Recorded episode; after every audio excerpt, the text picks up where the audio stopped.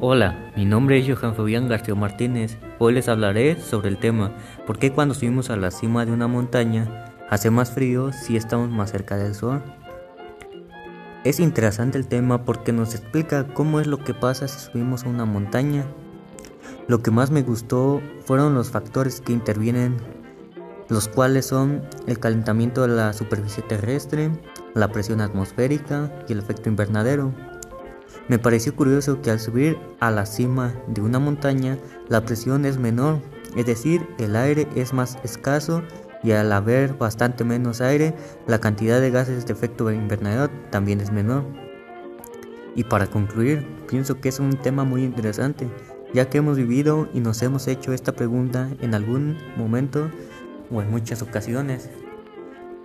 Muchas gracias por su atención les invito a seguirme en mi canal JGM TVC y hasta pronto.